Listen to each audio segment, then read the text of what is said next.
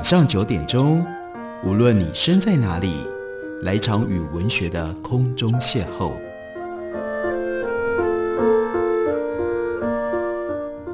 杨照谈书，邀您一同遨游文学世界，认识古今中外的经典之作。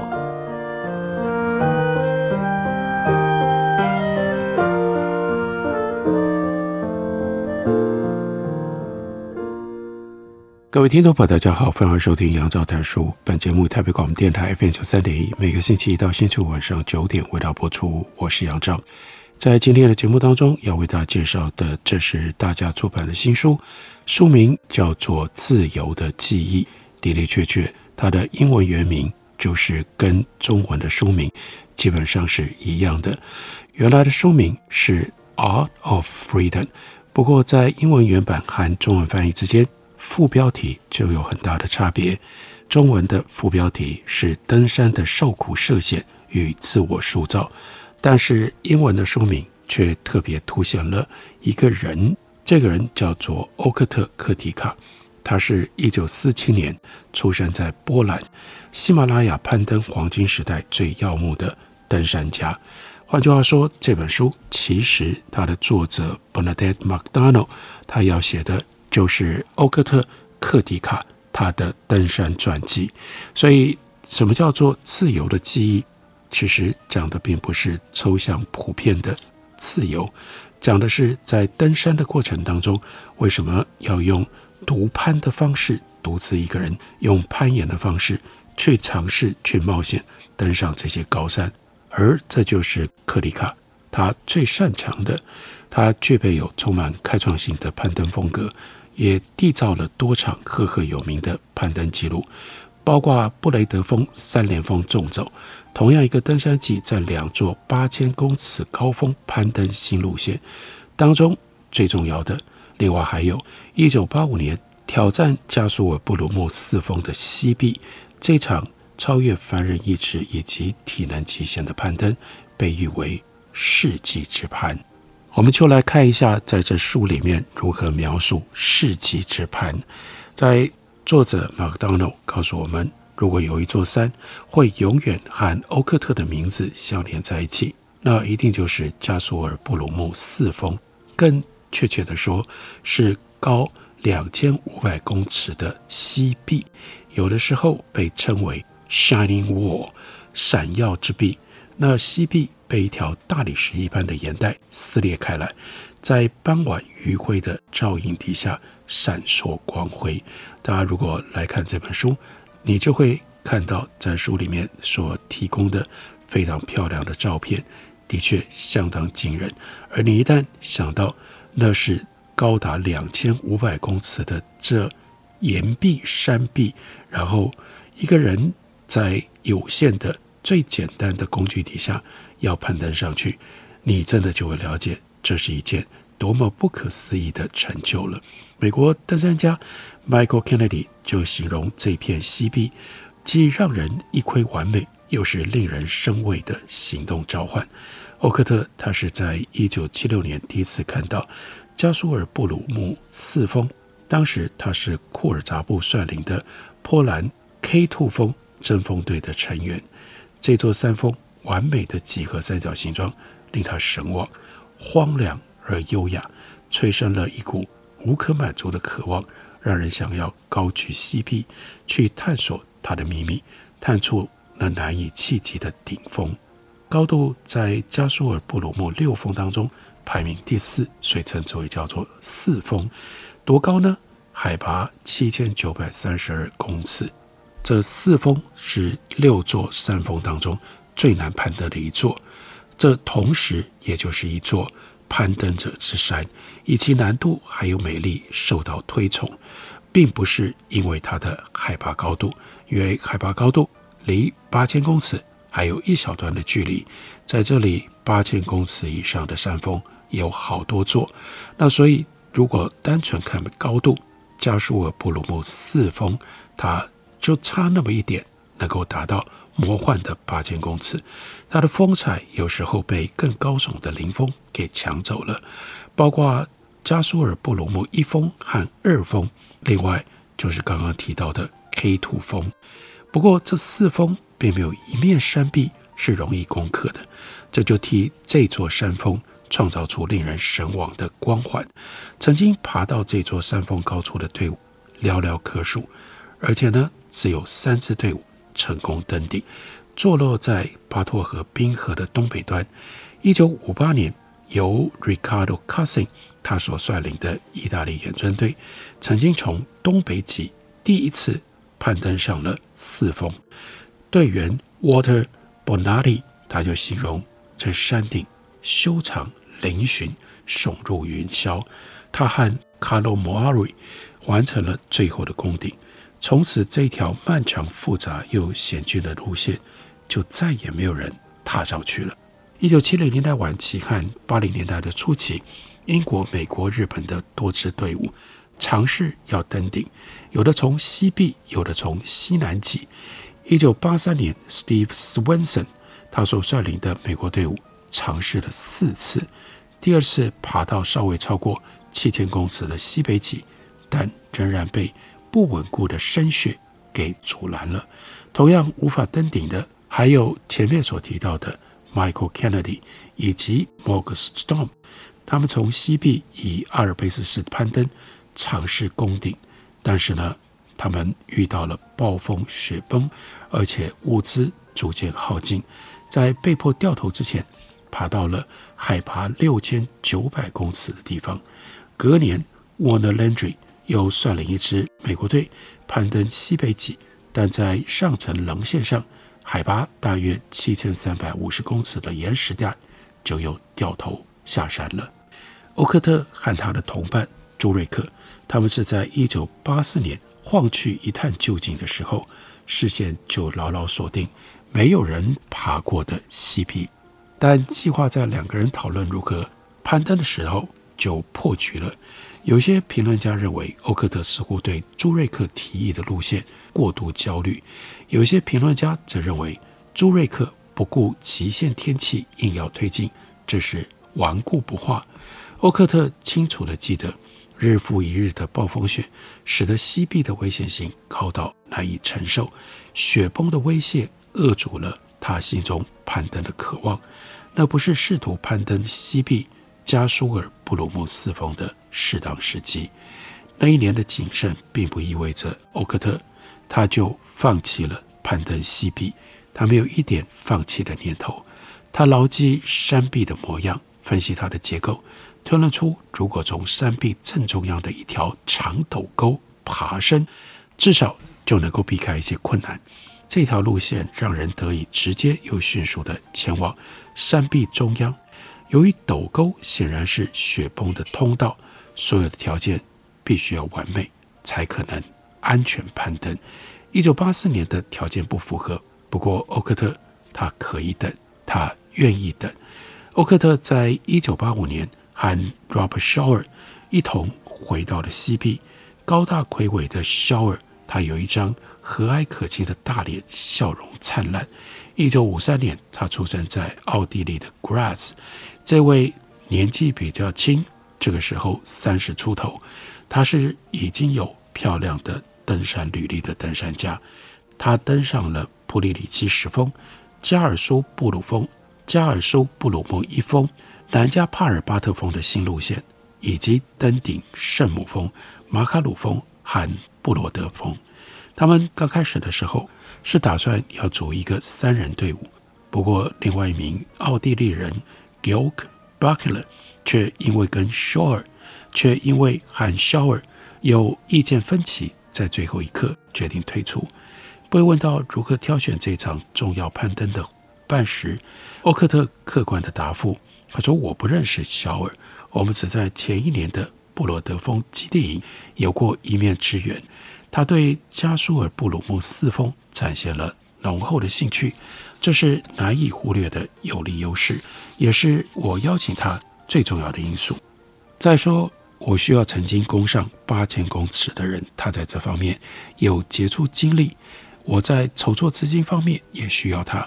某种程度上，他是一个方便的伙伴。这对搭档，他们在一九八五年六月九日抵达了基地营，带了三十一包装备和粮食，数量远多过上一趟欧克特和朱瑞克联合在一起的远征。欧克特就指出，肖尔带来了比较宽裕的预算，代表他们能够有比较舒服的营地。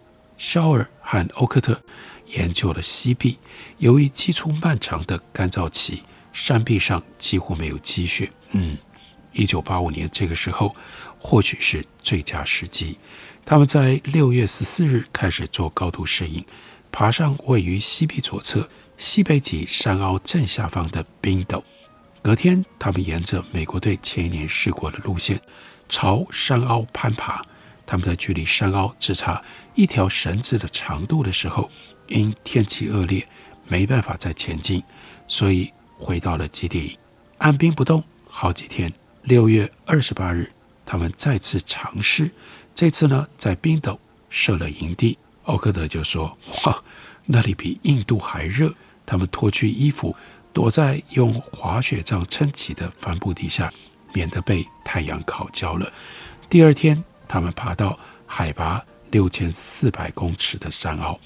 六月三十日烈日突然之间就变成了暴雪。他们缩在山坳两个晚上，然后在七月一日，循着美国队留下的一些固定绳继续向上。当他们在浓雾跟冰雪当中摸索前进的时候，风速增强到飓风等级。他们从海拔六千七百公尺的高点。下撤回山凹，隔天七月二日，继续沿着危险的石沟撤回冰陡上的前进基地营，然后一路返回基地营。欧克特在这一天的日记当中写下：“下降很危险，这趟旅程就像所有这种冒险登奇峰的旅程一样，充满了各式各样的变数，没有那么容易可以推进。”我们休息一会儿。等会儿继续聊。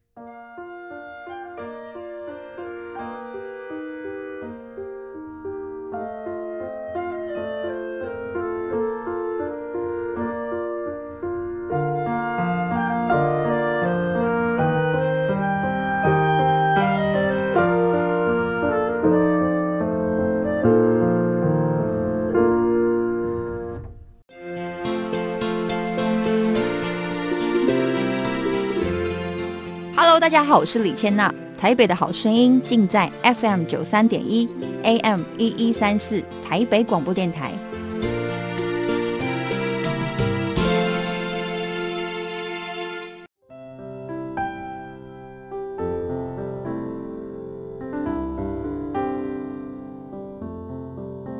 听见台北的声音。心，有爱与梦想的电台，台北广播 FM 九三点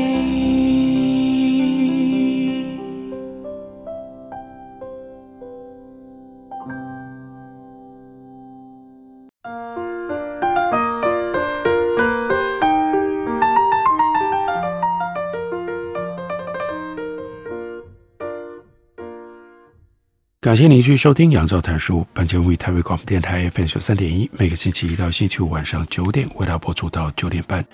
今天为大家介绍的这本书是 Bernard McDonald 他所写的《自由的记忆》，这是关于波兰登山家欧克特·克提卡他的登山传记。作者 McDonald 他是加拿大知名的山岳作家、山野文化议题的讲者以及策展人。他写到了欧克特一生当中最重要的世纪攀登。这世纪攀登的目标是加苏尔布鲁木四峰，而且要从最陡峭、最惊人的西壁攀登上去。这是一九八五年的七月，连续四天都有雾，所以呢，欧克特和他的同伴肖尔他们留守在基地营。欧克特在日志写下了单词。透露了他的心境，uncertainty，不确定性，然后呢，fatigue 以及 solitude，疲倦、孤独。七月六日，天气好转，足以离开基地营，爬升整整一千六百公尺，再度到了山凹。隔天，他们继续推进到海拔大概七千公尺的地方。七月八日，再往上爬一百公尺，存放了一小份粮食，打算在登顶之后的下山途中食用。但是天候又转坏了，所以他们艰困地下车回到山坳。七月九日，飓风级的狂风把世界都吹翻了，他们只好逃回基地营。欧克特继续愁眉不展，天气最终还是露出了转好的迹象，而他们因为无从取得天气预报，只能仰赖直觉，也就是依靠自己的鼻子。这是欧克特的说法。七月十二日下午三点，他们朝雄伟的西壁底部出发。虽然背包沉重得像装了铅块，里面其实只放着衣物、一条双绳、几样攀登设备、他们的睡袋、一顶露宿袋、一点点粮食、燃料，还有一只炉子。午后，他们在深雪当中跋涉了四个小时，朝山壁前进的时辰比预期要来的漫长。在靠近山壁的地方搭好露宿处之后，他们烹煮到晚间十点，然后睡了短短两个小时，再度在子夜点燃火炉。两个人心事重重，几乎没说话。天气还很好。七月十三日，在破晓前的银辉底下，他们跨越大岩壁底部的冰河背隙，然后进入到了陡沟。欧克特写着那看起来像地狱，深深刻出一道道黝黑的。寒冰峡谷，当晨曦曙光慢慢洒在他们身上的时候，他们才认出来，那是先前研究过的石沟地形。他们没有用绳索，全速前进，各自背负十七公斤的装备。回想起来，在陡沟顶端的第一处露宿地，其实相当的舒服，因为隔天就出现了冰岩混合地形。欧克特他在日志当中记录五十度。这是斜度。另外呢，冰岩混合地形。七月十四日的夜里，他们抵达了第二处的露宿，海拔七千公尺。由于迷你岩阶上有岩石凸起，没办法用露宿袋，只好把睡袋摊在地面，试着以坐姿入睡。当然不舒服，但这是唯一可行的安排。隔天。由欧克特接手，六段神剧有五段是由他领判。他们现在已经在发亮的闪耀之壁上了。攀岩的难度在第五级跟第六级之间波动，起伏的岩面将光线反射成为柔和的乳白色调。可是三壁鲜少有能够设置保护点的裂缝。他们的确保有多次，只是心理作用。肖尔和奥克特都清楚，那些岩钉绝对撑不住任何一次坠落。两个保护点之间普遍相距四十公尺，大概是一条完整的绳长。每次移动都要精心计算，利落确实，然后靠这种方式不断地向上爬。不同攀登者对于紧张情状的回忆经常大不相同，这取决于当事者的观点。肖尔后来写着，他很介意欧克特执着于设置安全的确保固定点和保护点，觉得那是在浪费时间。欧克特却有不同的回忆，虽然他是谨慎有一丝不苟的攀登者，但完全明白固定点之间的距离过长令人担忧，但是却又无法避免。他就说：“多么美丽，那瞩目惊心的长绳。”荡啊荡，虽然是在恐惧当中一步步攀向未知，欧克特拒绝撤退。他不顾一切，越爬越高。每一次克服自己的恐惧，都感受到片刻的兴奋和感激，然后又得要面对另外一个障碍，另外一个魔鬼。这次攀登俨然成了某一种心理层面的恐怖攻击。他在那天结束之后所写的日志里面提到。三号露宿是在海拔七千两百公尺处，六级糟透了的露宿，又是在刺人的岩石上，得先用冰锤把难以忍受的尖突给敲平。不过至少无风无雨，克拉昆仑山脉没刮大风来折磨欧克特和肖尔。在凹凸不平的床上度过了难熬的一夜之后，情势在七月十六日变得更加严峻。他们那天只有在致密的大理石上完成五段绳锯，在山壁爬升了区区一百公尺。肖尔领攀了一段脆弱三十公尺 A 零级的斜板，就花了三个小时，宛如酷刑。攀登的时候有多全神贯注，寒冷漫长的确保过程就有多么样的枯燥。他们在海拔七千三百公尺处露宿，其实不过是蹲坐在一处积雪的岩阶。欧克特在日志里描述越来越糟糕的情势：灾难、狂风、睡眠严重短缺、大雪纷飞、粮食快要吃完、长期缺乏阳光。隔天，他们设法通过冰岩混合地形，爬升了十段绳距，来到海拔大约七千六百公尺的地方。这里危险的程度又是极端等级，软雪无法支撑他们的重量，积雪底下是岩石。可是他们既看不到岩石，也无法在岩石上设置保护点。这一路的爬升棘手又不稳定，而且他们所设的确保根本。不牢靠。欧克特描述这里的地形是高山的轨迹，危险而且不良的确保，几乎没有保护点，粮食不足，缺乏水分。这个时候，他们已经在山壁度过了五天，补给和体力都快要见底了。但最耗精力的是他们再三思量每一个决定所造成的反复自我怀疑，而且即使感觉很快会再遇到下一个困难。还是得想办法解决每一个问题，短暂松一口气。最初吸引他们前来的未知，如今必须要拆解成一片片来处理，一次一个步骤，一段神剧接着一段神剧。七月十八日，肖尔和欧克特来到了海拔七千八百公尺，他们抵达通往峰顶的最后几道斜板和雪原，可是大雪。在午后开始飘下来，降雪一整个晚上都没有停。在他们露宿带四周越积越深，几乎要把他们从高空推落下去。他们的粮食耗尽，也没有瓦斯了，这代表他们没有办法制造更多的饮水。风雪不断，让他们几乎无法从露宿带探头出来。他们隔天一整天都在等待暴风雪过去。但风暴没有止息，雪以惊人的速度在他们周围堆积。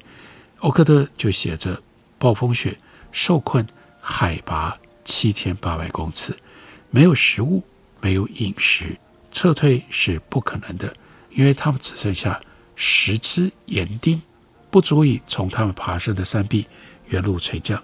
他们唯一的选择，那就是和风暴比耐力。”缺乏睡眠，饥饿、口渴、缺氧，而且心力交瘁，他们陷入一种精神错乱的状态。就在这一刻，肖尔和欧克特都感觉到某种东西，一个在山上的独身幽灵。对肖尔而言，每落下一片雪花，这个幽灵就变得更加不祥，而且真实，真实到他们开始期待那看不见的第三人发出的信号。或者是行动，肖尔开始指责这个幻想中的同伴拖累了他们攀登山壁的速度，在雪崩朝他们涌来，推挤他们，几乎将他们活埋了之后，肖尔开始认为这个第三人想要把他从岩阶推落，让他从此醒不过来。隐形人在这种绝境出现的情况并不罕见，但是在多数案例当中，幽灵。是乐于助人，会提供建议、支持和陪伴的。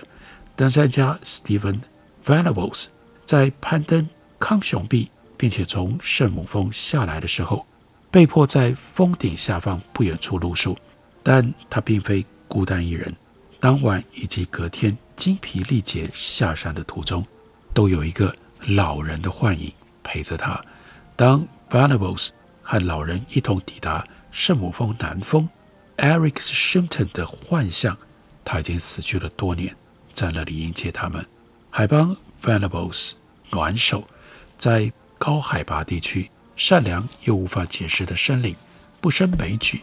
但是肖尔却感觉到他遇到的第三人莫名其妙的恶毒，这是非常可怕的状况。在这样的状况底下，他们度过了山壁上的第八天，但他们只带了五天份的粮食和燃料。就在几乎已经无法保持清醒的情况底下，他们的攀爬路线必须要终止。找到了峰顶垭口，但是并没有往上爬，转向左边，由此找到了路往下山，不再往上。这是非常精彩的描述。麦当劳用这种方式来呈现欧克特他在他的攀登的过程当中有什么样的受苦涉险，并且因此而塑造了什么样的自我。这本书的书名是《自由的记忆》，介绍给大家，推荐给大家。感谢您的收听，下个礼拜一同一时间我们再会。